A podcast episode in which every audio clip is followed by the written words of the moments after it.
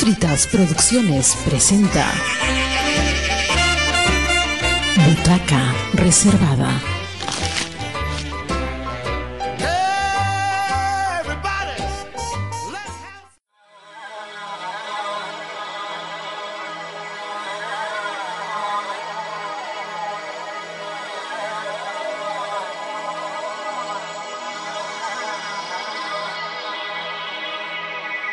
Muy buenas amigas de Butaca Reservada, tenemos esta noche a dos grandes invitadas, una de Ayacucho y una de Tacna. Empecemos por la por de Lima, perdón, pero que está en Tacna.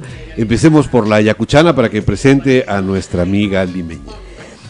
Muy buenas noches, estamos aquí en Butaca Reservada. Gracias Roberto este, por esta invitación y por supuesto queremos, este, tenemos hoy una gran invitada que llega de Lima. Desde Lima, no puede ser. Esperada, ¿no? Limeña mazamorrera.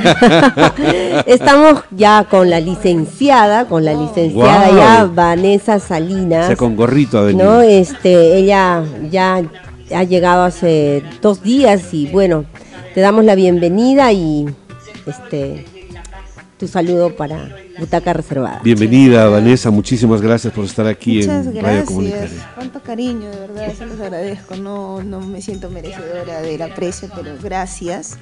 Sí, prontamente, Dios te oiga, estaré ya gozando del, del grado, de la licenciatura. Pero mientras tanto, con el grado de bachiller estoy bastante contenta, feliz. Vanessa, este, Taís no sabe, pero ¿dónde has dejado a Lalo, por favor?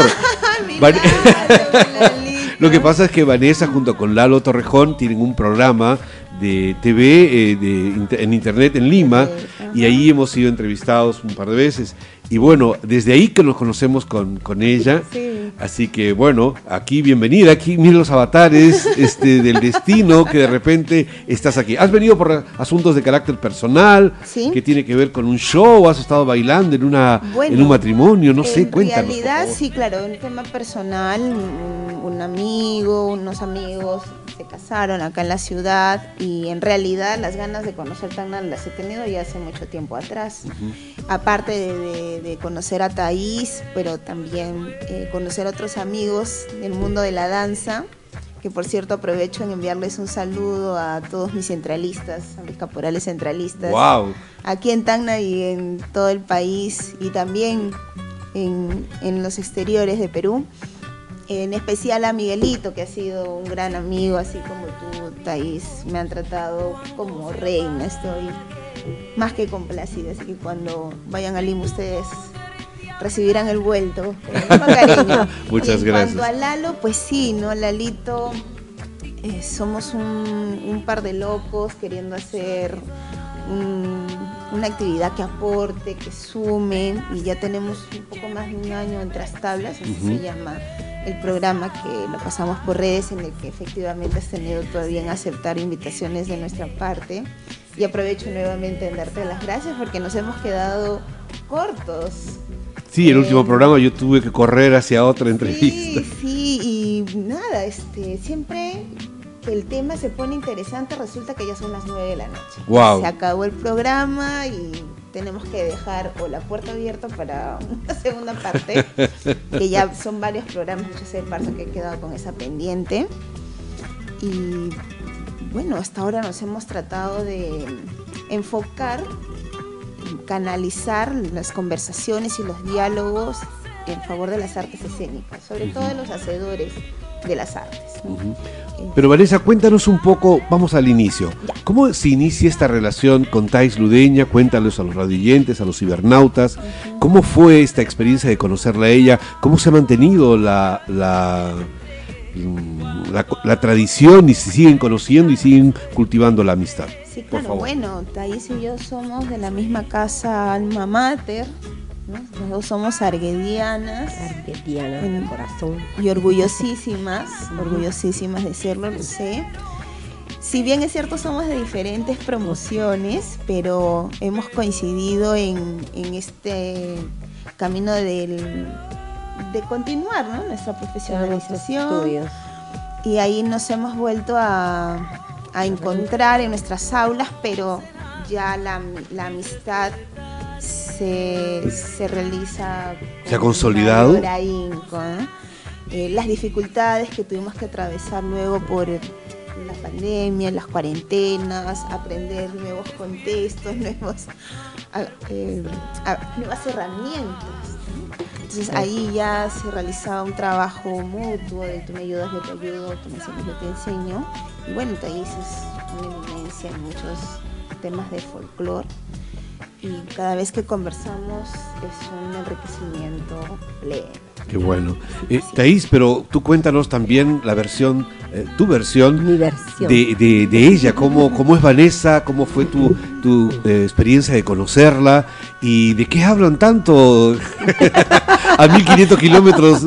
Ay, qué raro, ¿eh? No, dale, dale. no, que solo sé el folclore no puede no, ser. habla- hablamos de todo, ¿no? Yo creo, considero que eh, como dice Vanessa, el, encontrarnos, eh, sea en, cualquier contexto y en cualquier tiempo, va a ser siempre enriquecedor y va a ser eh, muy gustoso porque eh, hablamos el mismo idioma, ¿no? Y no nos cansamos de hablar porque de alguna otra manera o bien eh, retomamos el pasado o bien hablamos del presente o nos proyectamos también al futuro, ¿no?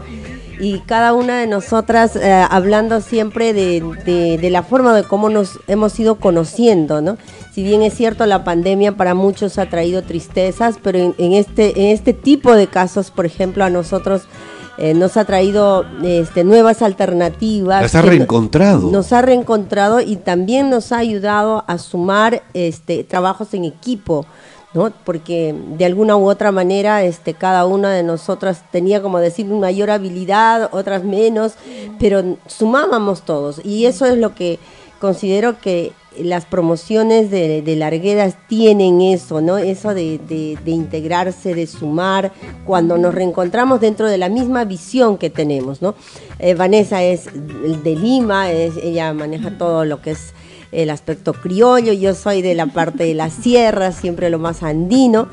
Eh, y hay un complemento hay un complemento, ¿no, ¿no? Hay un complemento y fuera de ello era mi situación, ¿no? Yo iba desde Tacna, 20 horas de viaje para poder estudiar, llegaba y, y las veía ellos, ¿no? Y siempre le decían, ay, ya llegó de Tacna.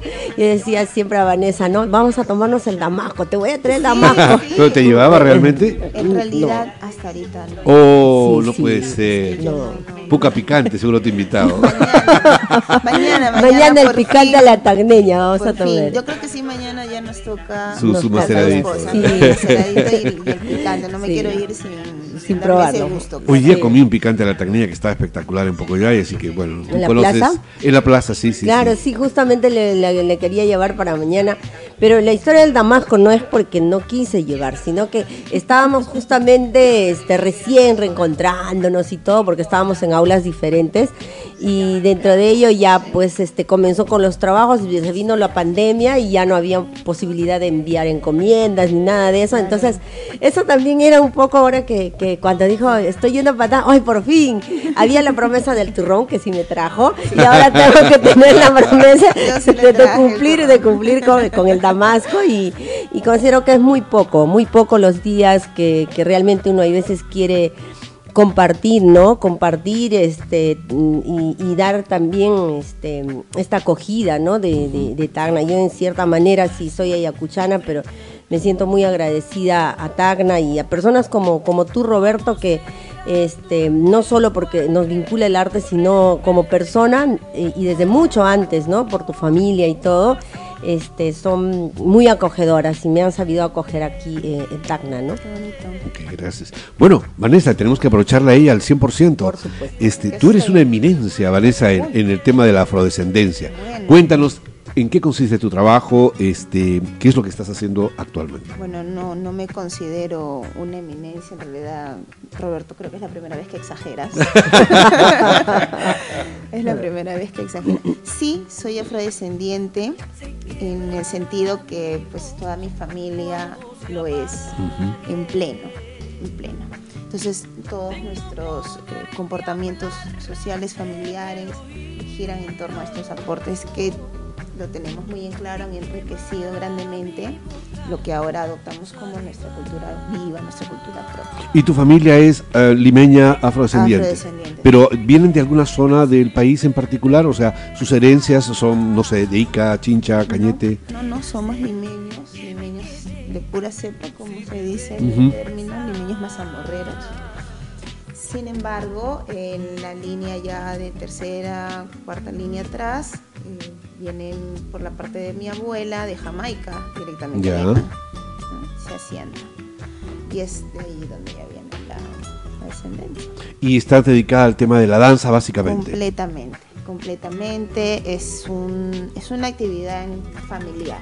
Ya. Todos en casa, dicho ese paso, tienen habilidades artísticas notorias. Mi mamá es prácticamente hija de Chabuca Granda, porque fue su alumna. Canta hermoso, mi señora madre, mis tías, mis tíos cantan y bailan. Eh, entonces la que decide hacerlo de manera profesional sí he sido yo y bueno, me dediqué a la docencia porque dicho sea paso es una actividad la más noble y en cuanto supe que había esta posibilidad de enseñar lo que amas, dije, pues, qué mejor forma de llevar así los días. Así que me, metí de lleno a lo que es la docencia artística, la especialidad de la danza, y en buena cuenta conocí la existencia de mi escuela querida. Entonces ya mi formación ha sido netamente para ello. Perfecto. ¿Y tienen una agrupación, eh, eh, la familia o tú quizás? O, básicamente te dedicas a la docencia y ahí aplicas todos los conocimientos sobre la Efectivamente. Hace un momento eh, mencionaste este término eminencia. Yo como te mencioné no, me considero tal, pero sí he estado eh, bajo la dirección de eminencias en el campo, como lo fue Victoria Santa Cruz, que en paz descanse. Es, una sí, sí, es increíble, increíble. Precursora, tenemos un gran alcance del, aporte y de la rebeldía de Victoria para con lo que ahora nosotros gozamos y tenemos como repertorio. Y dentro de esta línea hay otras personas que también se sumaron luego, como fue mi profesor Daniel Paredes, que es también un hombre muy querido, un gran profesor en, Lima, es muy, muy querido él. Y también ha sido uno de mis docentes para mí. Entonces sumo todo esto porque son personas que han han sido muy, muy mano abierta para, para brindarnos sus experiencias. Entonces, ¿cómo no tomar todo esto de lo valioso que es? Lo valioso que es y de la misma manera pues, contribuir cambias tu metodología, cambias la técnica, das tu propio toque, pero en buena cuenta es continuar con estos saberes. Y Vanessa, probablemente Taís te debe haber comentado de que hemos estado ejecutando un proyecto relacionado al tema de la afrodescendencia, sin ser estrictamente ese nuestra nuestra especialidad. Nosotros en realidad somos un grupo de teatro y a eso nos dedicamos, pero este, hemos estado ejecutando el proyecto Tierra Afro. Em, y, tenemos muchas dudas, demasiadas en realidad, y queríamos mucho aprovechar tu presencia respecto de eso. No sé si algo te ha comentado, ¿qué sabes sobre el proyecto Tierra Afro o qué sabes sobre la presencia afro en, en esta zona del sur del país? Bueno, respecto de la presencia afro en el Perú en general, hay muchos vacíos, no es solamente en TAP. Hay muchos vacíos porque no han habido registros de referencias en buena cuenta de todas estas o desavenencias o características en la historia.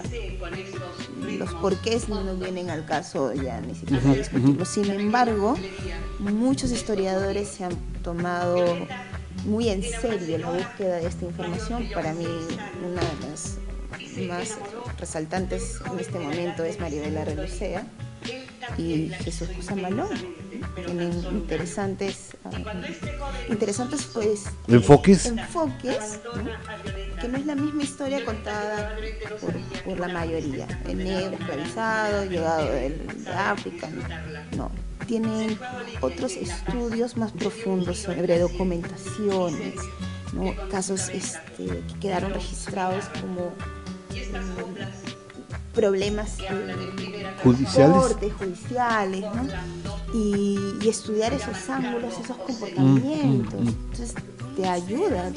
Si, si no me mal me equivoco o recuerdo, eran situaciones de casos judiciales que habían en las que las, eh, básicamente las mujeres y algunos varones afro habían presentado denuncias contra sus amos y habían logrado obviamente una respuesta negativa de parte del Poder Judicial, pero el cómo se estructuraban esos mecanismos de defensa hablaban de las conductas que ellas tenían para ejercer la defensa. Hay aquí eh, un ensayo de una joven abogado que está trabajando en Lima, en el Ministerio de Justicia, que tocó el tema de la justicia transicional, es decir, buscar las reparaciones, etcétera, y eh, tomó como referencia no el caso eh, de, Lima, sino el caso de Chile, de Arica, en, en, los expedientes judiciales que están en Santiago de Chile, eh, que, pertenecían al entonces corregimiento de, Arequipa, partido de Arica, había muchos esclavos y allí se presentaron también denuncias. Y entre ellas se presentaron los casos de mujeres que para poder tener la custodia de sus hijos, eh, tenían que negociar con los dueños y muchas veces salían muy eh, vapuleadas físicamente, inclusive siendo torturadas por las propias esposas de los amos. Es un artículo que escribió Alejandra Maldonado, eh, que está dentro del libro que estamos por publicar. Pero bueno, lo primero que contarte, y Thais también me tiene que ayudar a ello, es que nosotros hemos partido de un hecho que en Tacna está invisibilizada la presencia afrodescendiente, que nuestra historia regional ha construido un discurso eh, liberal en la que no lo ha involucrado a la etnia afrodescendiente como protagonista dentro de la historia. De manera casual, circunstancial, aparece una esclava, un negro, alguien, etcétera, pero no aparecen en, como un corpus estructurado en la que la presencia ha sido determinante. Y la historia, más bien, nos da eh, pautas de que efectivamente Arica fue un puerto muy importante y tenía un alto porcentaje de población afrodescendiente en relación a los españoles y a los mestizos, debido a que todo el mineral que salía de Bolivia tenía que ser trabajado por los negros, que eran los pocos que se encargaban de hacer ese trabajo. Pero Thais se encargó de una parte de la investigación y es sobre, la sobre los, em, las compañías de morenos de paso.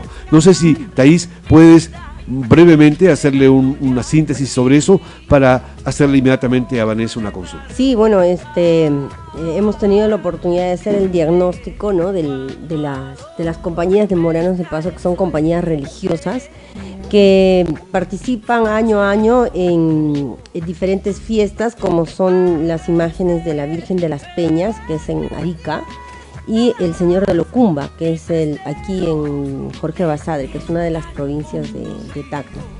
Eh, aparentemente este, esto está enfocado solamente al aspecto religioso, se podría decir.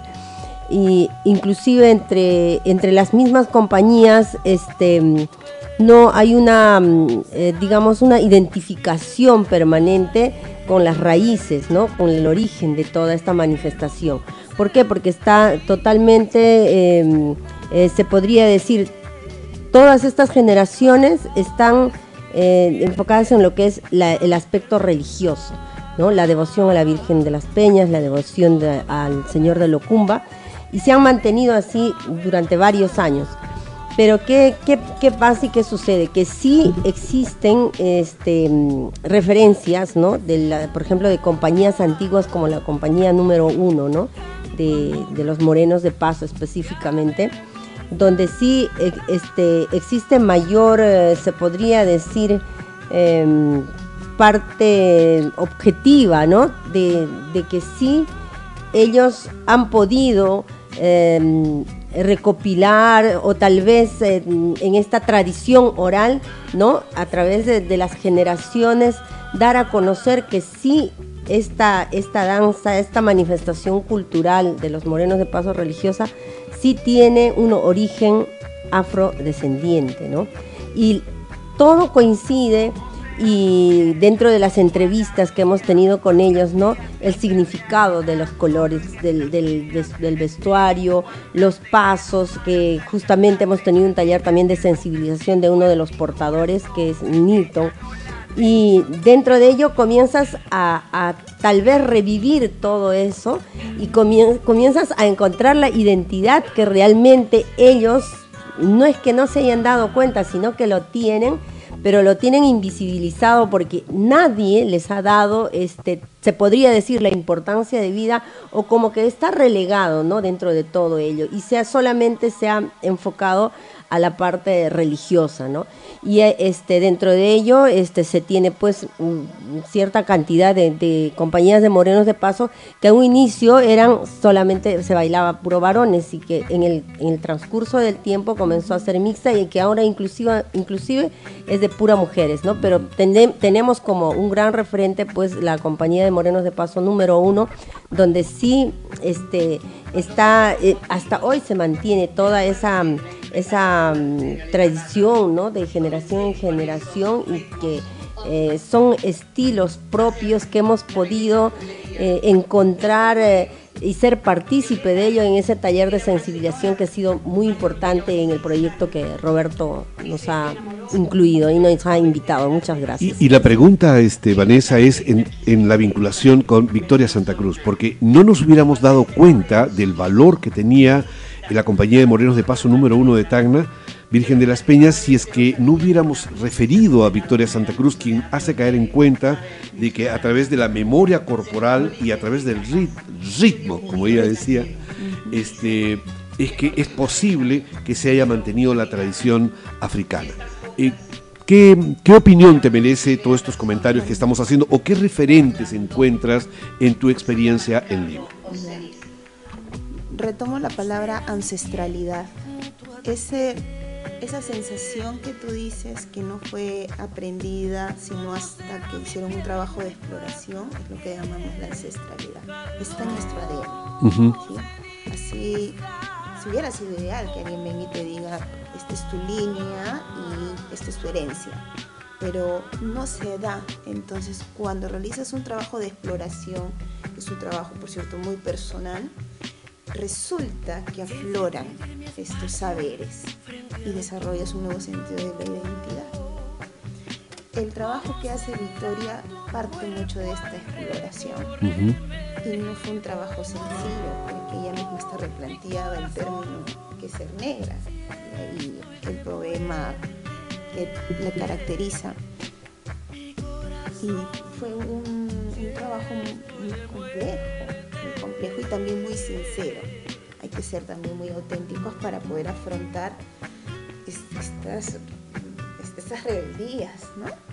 Y bueno, en esa búsqueda es que ella entiende que el ritmo no tiene que ver con cuentas, que es lo que ella mucho menciona. De acuerdo. No tiene nada que ver con cuentas, no tiene nada que ver con estructuras. El ritmo es algo muy interno, muy tuyo y que podemos sincronizarnos todos en este ritmo si aprendemos a escucharnos, si aprendemos a reconocernos, pero sobre todo, como ella decía, respetarnos a todos como una sola unidad. Entonces, si comienzas o comenzamos a soltar estos antiguos, porque me gusta decirlo así, que es un formato ya no compartido por todos. De acuerdo el día que ya todos podamos entonces soltar estos formatos, vamos a poder tener un nuevo entendimiento de lo que es no solamente el ritmo, sino también el vernos a todos de manera horizontal. Entonces ya no veremos con colores de piel, ya no veremos de manera segregada, sino como una sola línea histórica. Entonces ya no hablaremos de negros, de cholos ni de chinos, hablaremos del ser humano y de su historia. Los vacíos que menciona sobre la presencia afro en Tacna, y no solamente en Tacna, creo que en los alrededores también, porque debe haber habido en Moquegua. En Hilo, en Hilo, en, la zona, en la faja costera de Arequipa, Camaná, Moyendo, Atico. Y bueno, recurrimos entonces ahí, por ejemplo, a las canciones, uno que a mí mucho me ha generado gran, grandes dudas es, por ejemplo, el género musical del bandó. Y hay otro género, dicen que antes era un género, el tormata. Y el, tema del tormata habla de ese negro de caí. Mm, así es. Entonces comienzas a empezar a hacerte una serie de, de interrogantes, de cuestionamientos. Sí, lo más probable es que haya habido una fuerte presencia afro, pero invisibilizada, como tú dices, no era visto como un ser humano, sino como alguien que presta servicios, alguien que te debe, alguien que puede ser pormenorizado y hasta humillado. Entonces, ¿cómo lo incluyes simbólicamente en contarlo en tus historias? Yo tuve un negrito que, que fue mi, no, ni lo mencionan. Entonces, ¿cómo podemos esperar que se figuren en algún documento que podamos referenciar? Hay contradicciones, por ejemplo, como en Tacna este, se, se, sí, se presta de ser una ciudad con orígenes libertarios y democráticos muy potentes, que se inician con la República. Francisco Antonio de Sela, el primer grito de libertad, en 1811. Eh, que es el primer eh, protohombre, héroe, que se lanza a, descubrir la libertad para todos los peruanos, ¿no? Del virreinato del Perú. Sin embargo, tenía esclavos en su hacienda de Ilabaya. Entonces tú te preguntas, pero ¿cómo buscas la libertad y al mismo tiempo tienes esclavos? Y esclavos que solamente lograron su absoluta libertad después de Ramón Castilla y, muchos años más, ¿no es cierto? Con el asunto de los negros de vientre y todo el cuento. Bueno, este, además él era en aquella época el jefe de la SUNAT de Tacna, porque era el jefe de las cajas reales españolas, cobraba los impuestos. Como un hombre con toda esa eh, pone en riesgo toda su familia, toda su trayectoria por la libertad y muere este, en, Panamá. Pero em, eh, a, lo que iba es que en este taller de sensibilización encontramos algo muy singular que es el paso de la espiga. Eh, Nilton Góngora es guía derecho de la compañía de Morenos y es el que tiene a cargo el, ritmo de la compañía propiamente. No es el caporal, sino es el guía derecho. Y él nos sorprendió muchísimo, eh, era muy riguroso, muy disciplinado en transmitir. Y creo yo que además tenía una pedagogía cómo enseñar, porque lo que él hizo es un taller para gente eh, no iniciada, como gente de teatro, como los estudiantes de, de Taís, los bailarines, que sí son personas que pueden tener un conocimiento sobre el tema de la afrodescendencia, pero nosotros que somos actores de teatro para nada, ¿no? Izquierdos. Pero este, él fue muy riguroso y logramos desentrañar que efectivamente el paso de la espiga era el paso base de todas las coreografías que nos enseñó y que consiste, yo lo leo desde el punto de vista actoral, corporal, ¿no? pies rígidos, rodillas rígidas, conciencia de em, los grilletes en los tobillos, en consecuencia el vaivén, el vaivén y el cambio de paso hace que se tenga una corporalidad específica que sube por la columna vertebral y en los hombros ligeramente se inclina hacia adelante. Y eso hace que el paso tenga un vaivén y una cadencia típico de la afrodescendencia en el Perú. O sea, redescubrir nuestra ancestralidad desde la columna, desde la fisicalidad de nuestro cuerpo como actores bailarines, realmente fue exquisito no estaba lleno de saltos ni de ritmos este, acrobáticos, para nada, era muy suavecito, es una cadencia, porque muy sutil. esa eh, muy sutil, porque además esa danza en particular está asociada a la veneración de la Virgen de las Peñas, entonces es el lado sagrado del ritual, no es el lado profano. El lado profano, más bien lo encontramos en una festividad que ni bola que le daban que era un pisa-pisa, es decir, está asociado a la vendimia, donde sí hay inclusive hasta una teatralidad respecto de la afrodescendencia. Imagínate, teatro, teatro este, afro en Tacna desde 1883. Increíble. Bueno, eso es lo que nos dio el punto de partida para nuestro trabajo de investigación posterior. Pero la pregunta es la siguiente. Lo primero que descubrimos es lo que mencionaste respecto del landó, que todo el folclor afro que conocemos, que viene básicamente de Lima por el tema de la centralización, de la música, los grandes hits de la radio, de la televisión, etcétera, etcétera, no coinciden con esta forma artística, el formato artístico con que se nos presenta la afrodescendencia en Tacna y Erarica. Y es que el género no es el andó, no es el panalivio, no es ninguna de las otras formas conocidas, sino es la marcha. Es una marcha. Como en un pasacalle, es una marcha.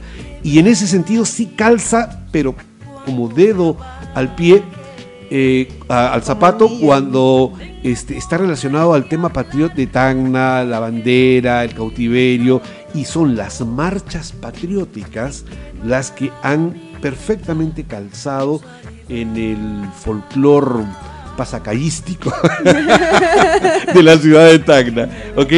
Entonces, eh, la marcha es la forma como se ha expresado la tradición afro en Tacna. Y hemos hecho trabajo de composición. Carlos Moreno em, y Mendoza, este, Pedro Mendoza y Nilton Góngora, que aparece como cantante, han compuesto una canción para nuestra comedia afrotagneña y, y tiene todos esos elementos, pero además asociados a la a la em, unidad con el mundo andino, que no es el mundo andino de Huancayo ni de Huancabelica, sino es el altiplánico puneño boliviano. Y entonces es zampoña con bombo y este matraca.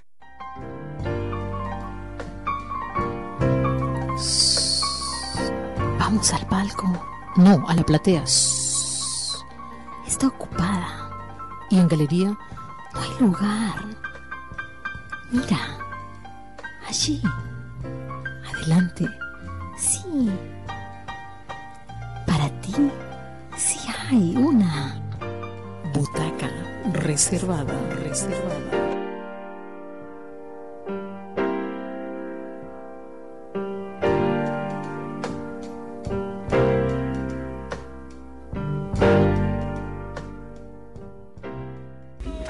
Cuanto a lo que mencionaba sobre la marcha, yo pensando en la cofradía de, los cargadores del Señor de los Milagros, pues. Claro. Porque por lo que te escucho, no he visto la, danza que mencionan de acá de Tacna. Se parece visualmente a, la de los morenos de Navidad en Ica. Ya. Eh, atajos. el atajo. Ya, entonces. Visualmente. No, partiendo de lo que tú me estás describiendo, y lo relaciono con la procesión del Señor de los Milagros. Tu tema, tu tema. Pero me parece genial, ¿eh? No lo había relacionado. De investigación. Marcha procesional. No hay un registro de cuándo comienzan a hacer las marchas eh, interpretadas por instrumentos de metal. Pero sí cambia esta característica en el momento de... De la cadencia, ¿no? Del vaivén. Claro, cambia mucho completo. Que es el concepto de la, disculpa que te interrumpa, el concepto de la espiga que nos explicaba él, que es que nuestros cuerpos son como una espiga al viento, que ahora que estás haciendo la referencia con el Señor de los Milagros. Sí, totalmente válido, su forma de relacionarlo o de explicar la sensación. Claro, han cogido elementos simbólicos de la religiosidad católica, pero los se han apropiado de ellos. Ahora, el otro término que se me viene a la cabeza no es religión, sino religiosidad. El hombre afro es muy, muy religioso. Y adopta, adapta, como el término mejor le calce en el contexto, estas formas de dirigirse a las deidades y bueno, su, línea más directa es con la música o con la danza. Por eso es que hay un, ímpetu de, de, generar instrumentos con lo que tiene. Por eso tenemos las calabazas y bueno, ahora ya el, producto final que es el cajón peruano y la quejada de burro, entonces elementos... El cajón. elementos que algunos han evolucionado y otros han sido funcionales. Y ha tomado utilidad para, esta, para cubrir esta necesidad. Y lo otro que también me viene a la mente es que el, aspecto geográfico influye definitivamente. Acá estamos muy cerquita, Puno. Y la altura, quieras o no, modifica tu andar, modifica hasta nuestro hablar. Entonces, ¿cómo va a modificar nuestras formas de expresar? Definitivamente las influencias también son notorias. Cuando hablabas de esta caminata en el baile, relacionaba con una hipótesis sobre la danza de la morenada, que decían que los negros que fueron llevados a, a Potosí. artes altiplánicas pues llegaba el hacendado con sus grandes sacones, porque el lugar era tan frío, entonces manejaban unos sacones muy grandes, y cuando bajaban de sus caballos, se los daba el negro a que cargara, pero pobre de él que arrastrara el saco. Entonces levantaba el saco de tal manera y con el grillete que sí tenía en pie, pues caminaba de esta manera, balanceado, muy, muy similar a lo que acabas de describir. Ok, ok, sí, sí. Entonces, yo deduzco que todas estas cosas, similitudes, se han dado por los contextos en los que se han realizado estas actividades aparentemente monótonas, pero que han generado ahora estos eh, resultados. Los negros también se vuelven contraídas no caminaban solos, ni siquiera los que se escapaban, no caminaban solos. Entonces es también una fuerte influencia esto de hacer las comparsas en líneas o en marchas o unificados o alguien guiando es natural también en. Entonces, que lo veamos reflejados en la danza que mencionas acá de Tanga como de los atajos de negritos. Y en el son de los diablos de Lima. Es en la cofradía de negritos de Huánuco también, ¿no? También, también, ¿no? Las negrerías. Las negrerías. Las negrerías, claro. Entonces están relacionadas, pero no es una relación que esté escrita, que nos toca seguir explorando y vamos a encontrar una íntima relación. Otro, otro detalle que puede ser interesante, no lo sé, es que, eh, por ejemplo, em, se nos hacía frecuente la literatura sobre el tema las referencias a los quilombos y a los palenques, es decir, los negros que huían o lograban escapar y cerca de Huachipa y otros lugares cerca de Lima lograban construir espacios de resistencia, inclusive la presencia de algunos em, lugares donde habían logrado establecerse como reyes, siguiendo las formas de organización tribales que acostumbraban o que simplemente fueron implantadas posteriormente de África, de África, ¿no? Pero aquí no encontramos eso, salvo una referencia histórica que en Moquegua, muy cerca, antes de la independencia, hubo un levantamiento de negros y que obviamente, seguramente la develaron de una manera muy violenta, que no se conoce mucho sobre el tema, pero sí aquí el doctor este, Cabañaro hizo referencia, Lucho Cabañaro hizo referencia a ese acto. Pero lo que sí es muy llamativo es un hecho en, el valle de Yuta, en la zona de Arica, en la que existían criaderos de, negros, es decir, jóvenes, mujeres que estaban en edad de procrear, los juntaban a hombres negros que también estaban en edad de procrear y como si fuera un establo de gallinas, de animales, los hacían aparearse para que se reprodujeran de manera masiva y luego el dueño del, espacio, del, galpón, de la hacienda, los colocaba su nombre. Eran dinero constante y sonante. Es decir, un criadero de negros, una forma de esclavitud y de explotación que, realmente es desgarradora y de humillación es terrible, pero que no hemos encontrado otros referentes en otros lugares de la literatura sobre la afrodescendencia. Y es una cosa singular. Y, y los compañeros de Arica, sobre todo Lumbanga, este, han hecho ellos una ruta del esclavo donde aparentemente se puede hacer turismo este, para visitar estos eh, espacios que han quedado en estado ruinoso.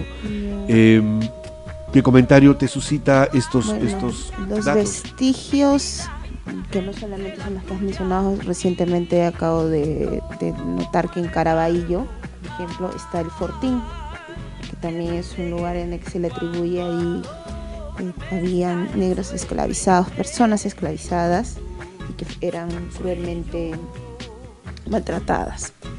Pero es reciente que se ha encontrado este lugar, que no está del todo cuidado, entonces dificulta hacer un, tipo de análisis. Me temo que sí, pues lastimosamente es la invisibilidad en la que ha estado siempre el afrodescendiente y tengo entendido también que en Colombia han habido, se han encontrado espacios que fueron habitados por, por negros que se escaparon, que bueno, después fueron libertos, pero igual perseguidos, igual perseguidos. Dicho sea de paso, pues, ¿qué más podríamos encontrar en un lugar que no era suyo? era un lugar en el que estaba protegiéndose, evitando ser atrapado, pero no era el lugar donde tú dices, ay, acá voy a hacer mi familia, voy a construir aquí mi casa. No, pues, ¿no? Entonces difícilmente vamos a poder encontrar un espacio que nos invite a pensar siquiera en esta probabilidad. No todo lo contrario. Y dicho sea de paso, la rusticidad en la que también se deben haber pues, esforzado en mantenerse con vida. Entonces, ¿cómo podríamos esperar encontrar espacios que estén así de delimitados o claramente señalizados? No, dudo mucho que los podamos encontrar. A mí me pareció increíble que cómo han logrado encriptando en el movimiento corporal de la danza, han podido encriptar su ancestralidad, su, identidad, su percepción del mundo, su manera de entender eh, el ritmo y, y, bueno, y su relación con sus deidades. Pero en fin, para dejar un poco este tema un poco doloroso, eh, nosotros dejamos de tocar el tema de Tierra Afro solamente como una cuestión de mera sensibilización y decidimos pasar a otra, a la visibilización. A la visibilización porque no podemos quedarnos este, con simplemente, bueno, vamos a poner, eh, subrayar que existió estos datos que no se han incorporado en el discurso histórico, sino que hay que empezar a visibilizarlo y una de las formas que nosotros hemos encontrado es expresarlo a través de una serie de podcasts de 10 capítulos contando una historia contemporánea que sea también eh, entretenida, educativa, didáctica sobre toda esta información, pero al mismo tiempo que pueda enganchar a un radioyente cibernauta. Y el otro es una este, comedia afrotacneña, hemos entrado por el lado de la comedia, no del drama, hemos querido que el discurso con que vamos a presentar el legado afrodescendiente no sea un discurso negativo, sino sea un discurso que fácilmente la gente quiera identificarse con él y la comedia era un instrumento para eso, ¿no? Estamos en ello, es un proceso todavía complejo, con Thais estamos en, esa, en ese cuento. Ese es nuestro proyecto Tierra Afro. y de verdad que esos esfuerzos suman mucho y son necesarios, son necesarios. Ponerse en, en esta primera línea de la investigación, que es lo más difícil, eh, luego te invita a seguir haciéndote más cuestionamientos y nos invita también a nosotros a tener un grado de responsabilidad porque es lo que le decía al inicio, ¿cómo puedo pedirle a alguien que haga algo que no se le ha enseñado? Tiene que descubrirlo y eso también es un, camino bastante difícil. Eh, los esfuerzos como los tuyos y, los tuyos, Thais, también están vistos en otras personas, como Maribel Pons, con sus investigaciones y sus libros, pero también está en los difusores de estas actividades. Tú estás planteando eh, trabajos de teatro, eh, algo desde la reivindicación, cómo ver mejor la historia del afrodescendiente. Y eso para mí está en el, repertorio musical, en el repertorio danzal. Nosotros ahora podemos decir con orgullo que tenemos un, amplio repertorio y es gracias a quienes, a personas como Ronaldo Campo, por ejemplo, Porfirio Vázquez, intérpretes como Eva John, Susana Vaca, decimistas, los zapateadores de la familia Valumbrosio, por ejemplo. Entonces, son aportes que construyen y esos son los que también tienen que visibilizarse. Y retomo la idea que te mencionaba, ¿no? Aquí también viene a tallar el papel femenino si de por sí ya el, afrodescendiente era invisibilizado, pues la mujer negra era pues mucho más. Y sin embargo han sido un, un soporte, un soporte para, para estas contiendas tan, tan, difíciles y tan complejas. Yo tengo la, la fe, la esperanza de que nuestras nuevas generaciones miren con mayor sensibilidad no para seguir en el enojo que despierta todavía en algunos el saberse descendientes de, personas que fueron esclavizadas, porque es muy doloroso saber, sino ya desde estas reconciliaciones, no para perdonar al otro porque se merezca el perdón, sino por un, tema de paz personal. Debe ser muy duro ir todos los días con este dolor de saberse que, que, desciendes de un abuelo que fue esclavizado, de ser muy, muy difícil manejar eso. Entonces, esas reconciliaciones conmigo mismo para poder realizar nuevos lenguajes y abrir nuevas propuestas, que es lo que también necesitan estas nuevas generaciones. Y es, eh, nuevamente retornamos a Victoria Santa Cruz, que hace su referencia a descubrir la riqueza del legado afrodescendiente, pero como un proceso de sanación, ¿no? Como un proceso de sanación, que es lo último que has vertido. Eh, no se trata simplemente de ponerle en la cara a todo el mundo todas las cosas que, ocurrieron que fueron terribles, pero sí es necesario conocer la verdad. Y en el caso nuestro de Tacna y de Arica, no se ha hecho eso. En el caso de Arica, han avanzado en parte, creo que estabas comentando también algo con este, el doctor eh, Zacarías hace un rato. En el caso de Arica, ah, por ejemplo, ellos hace 20 años estaban en una situación muy difícil, los afrodescendientes de origen peruano que se quedaron luego de la guerra del Pacífico, cuando Tacna ya fue entregado al Perú, em, sufrieron un proceso de chilenización muy complejo, muy duro. Y recién hace apenas 20 años ellos han logrado por esta tendencia universal de eh, reivindicar a las poblaciones vulnerables, entre ellas la afrodescendencia, este, han logrado eh, concertar un movimiento en el que Chile ahora reconoce en Arica, en el Valle de Azapa en particular, a, la presencia negra en todo el territorio chileno. Y además es un motivo de su, de su, de, su turismo. ¿no?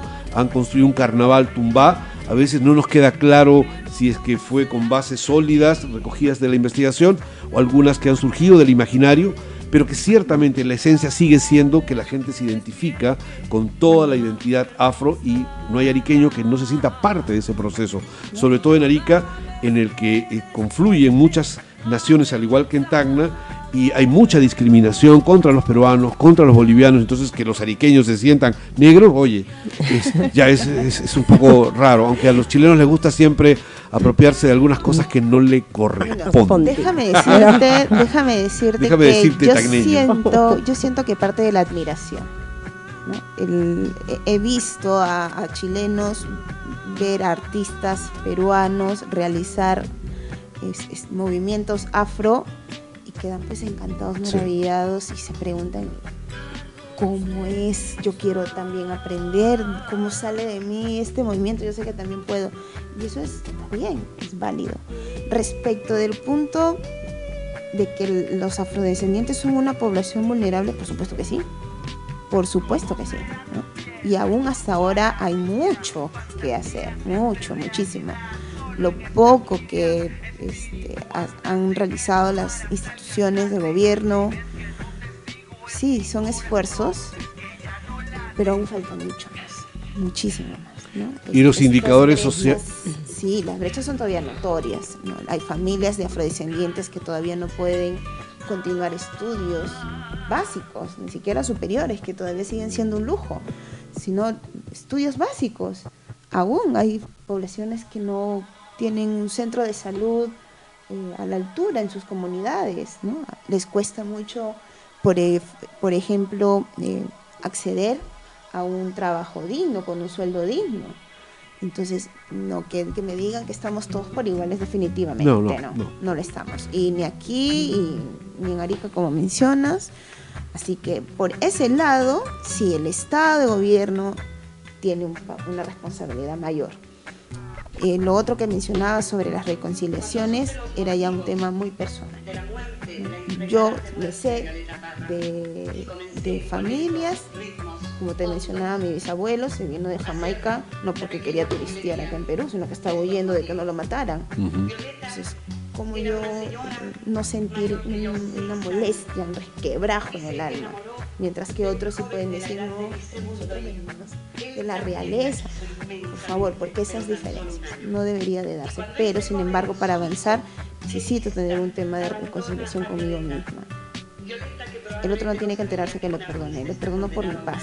Y desde ahí voy a poder yo encontrar otras nuevas sensaciones que me van a permitir pues, tener otro tipo de, progresos y de avances y bueno, la mochila más liberada, pues dicho sea de paso. Bueno, este, vamos concluyendo esta hermosa noche hablando sobre nuestros orígenes y sobre la afrodescendencia, eh, pero también hay algunos eh, temas que pueden ser espinosos, pero creo que es válido tocarlos, ¿no? Muchos de los... Em, de los avances que han existido en los últimos 30, 40 años se lo debemos a los grandes precursores de la década del 60, del 70, entre los que hemos mencionado a Victoria Santa Cruz y a mucha gente más. Sin embargo, también es una época diferente esta donde hay recursos financieros que llegan desde eh, el extranjero y que obligaciones que al propio Estado peruano eh, le eh, existen para el Estado peruano y que obligan a que aparezcan la población afrodescendiente como parte de la población vulnerable.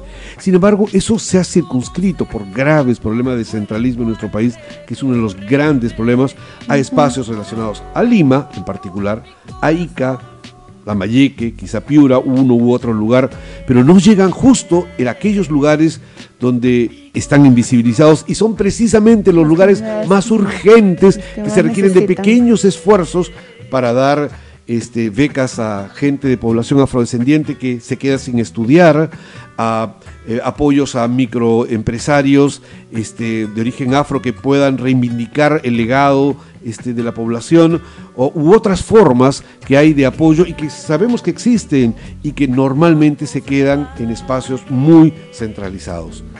¿Qué opinión te merece todo esto? Definitivamente el desequilibrio en nuestros sistemas no es de ahora, es de siempre y me temo que va a estar por un tiempito más así. ¿Qué opinión me merece en realidad la, que, nos, la que nos hemos hecho todos en algún momento? ¿no? ¿Por qué un sistema tan desequilibrado, tan descompaginado? ¿Por qué no podemos trabajar en los mismos lenguajes?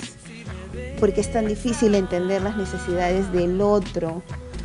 O peor aún, ¿por qué no llega toda la información a todos por igual? Entonces, desde ahí ya hay un desequilibrio y por efecto eh, no llegan las ayudas en el mismo nivel.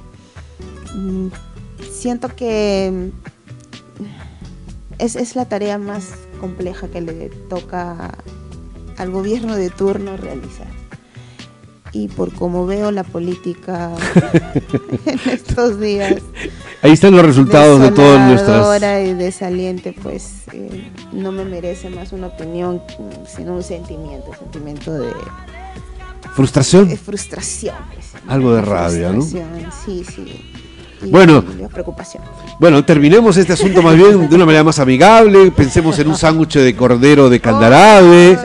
Pensemos en, una última, y esta es mi última pregunta. No sé si Thais tú quieras agregar algo, pero. No, sí, yo, yo para ya este, dar un toque así este, más, más familiar.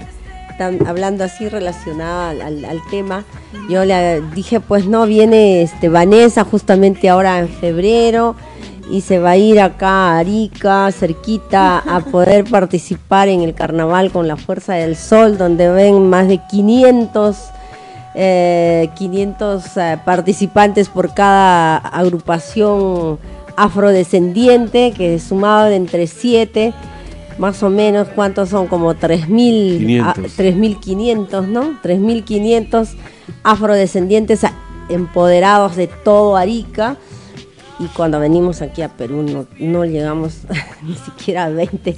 En Tacna no hay una sola agrupación afro, ni una.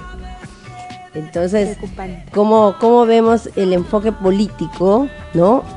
Para dar soporte a un, a un tema de identidad o de, de cierta manera este, querer, no sé, te digo, este, aportar, sumar a esa búsqueda de, esa identidad que tienen y, dar elementos, ¿no? Y para que esto se, pueda construir mucho más. Entonces, eh, el potencial que, hay cuando tú vas al, carnaval con la fuerza del sol y yo decíamos, ¿no? Ya, ya abrirán la frontera, entonces la voy a llevar porque justo en estos días es, eh, se iba a hacer el carnaval con la fuerza del sol para que realmente tú veas toda esa congregación de personas, ¿no?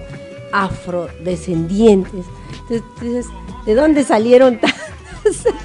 y, fueron sumando y es impresionante, ¿no? Es impresionante de ver realmente cómo ellos eh, se incorporan dentro de ese colectivo, se podría decir, para, para dar a conocer que son afrodescendientes y que están en Chile ¿no? Y como decía Roberto, de todos se apoderan, pero se apoderan pues con fuerza, ¿no? Bueno, ¿cuál habrá sido ya la, intencionalidad, la fuerza o, la razón de ser de estos 3.500 o Ellos refieren que es un poco de activismo político. Genial, entonces es su motivo. Puede que aquí en Tacna no haya ninguna agrupación. No, no, no, por ahí no va a salir, por ahí no va a ser, te lo aseguro. Si, vas a Lima y buscamos algunas variables, bueno, hay mucho recelo, mucho recelo. Las agrupaciones que em, difunden música o danza afroperuana han sido muy celosas al momento de compartir estos saberes. La razón la desconozco, no me atrevería ni siquiera a generar una hipótesis. Sin embargo, si queremos comparar algún poderío, pues déjame decirte que tenemos la festividad del Señor de los Milagros. No va a haber lugar ni momento en el que vas a ver una cantidad incontable de afroperuanos, no afrodescendientes, no afrolimeños, afroperuanos, que se dan cita para ese momento no vas a ver otro, ni en ninguna parte del mundo. Entonces Chile podrá tener 3.500 negros bailando, pero nosotros... Pero hay varios blanquiñosos, ¿sabes? No, de hecho, o sea, a eso me refiero, ¿no? O sea, también hay algo de modita, claro, te, lo decimos entre nos, también hay, hay cuestión de moda, de los esnovismo, claro. algo cool. Claro, acá puede que no los veas al millón de millones danzando, pero ves al millón de millones en una misma coreografía a nadie le dices en las procesiones cómo caminar. sí, claro. Es, natural. Es natural. Entonces, ¿qué, movimiento más hermoso que ese? ¿Qué coreografía más hermosa que esa? Yo vivo fascinada de ver las fotografías y los videos desde las alturas, porque es hermoso, es hermoso. Entonces, tenemos el poderío desde otros contextos y también es importante resaltar estas, estos comportamientos porque formado nuestra identidad cultural. Y, lo mencioné en mi, tesis, es, es, una razón del, del cual tenemos esta identidad limeña también marcada, también plantada.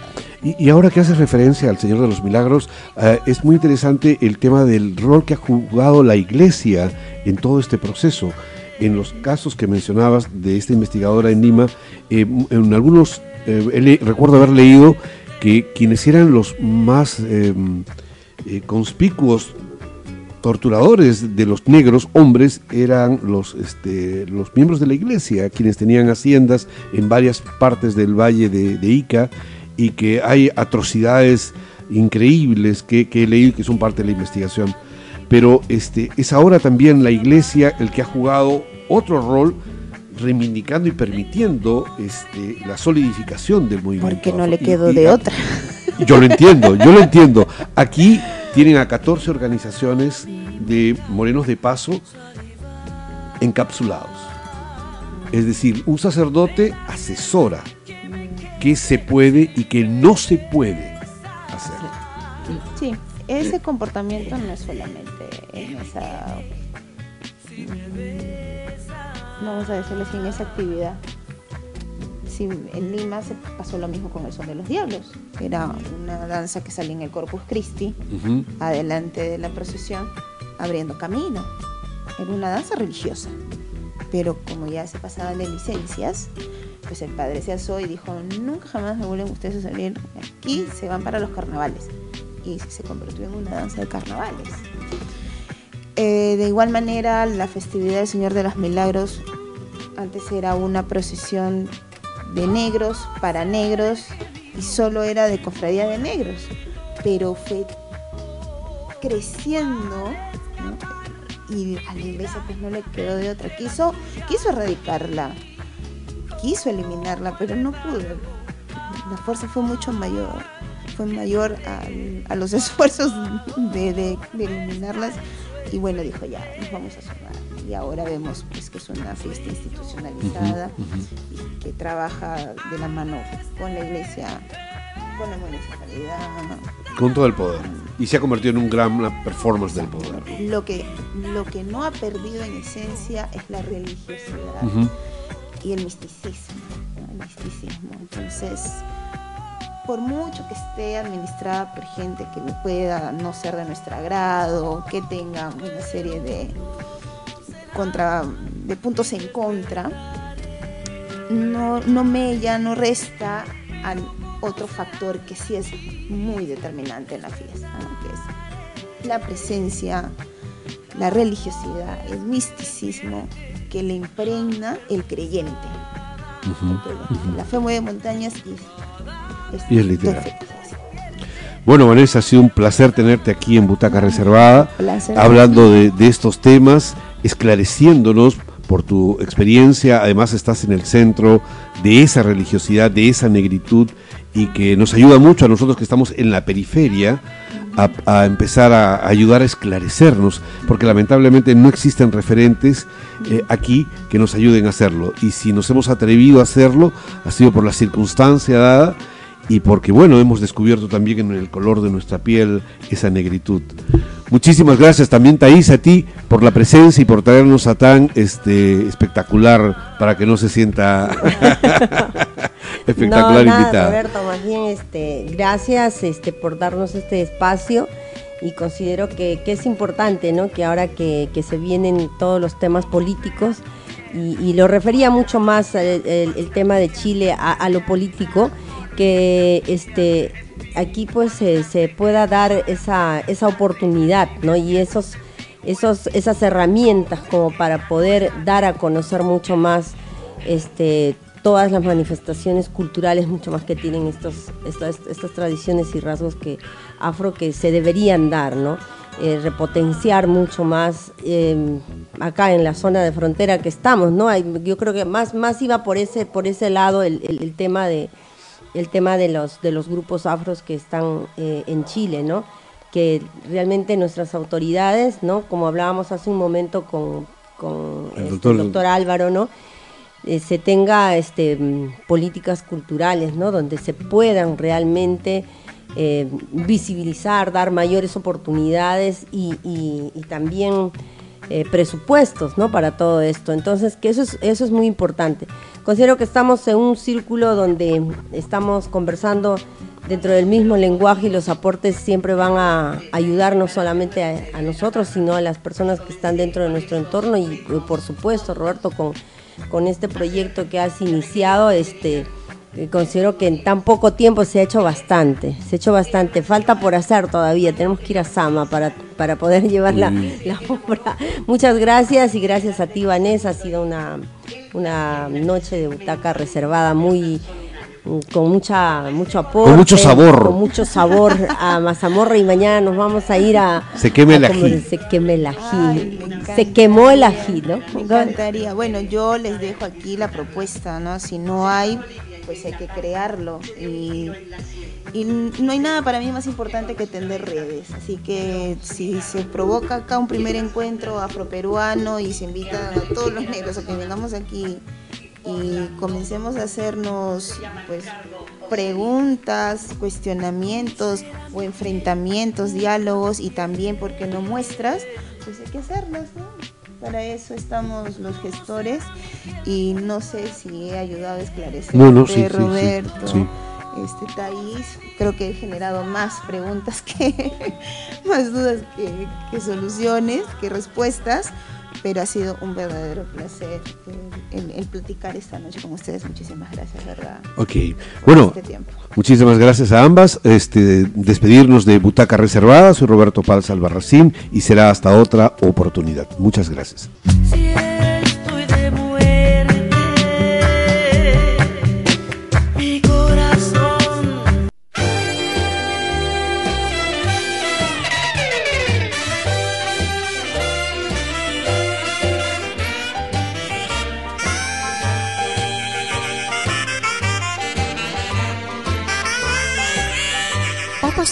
Producciones presentó Butaca Reservada.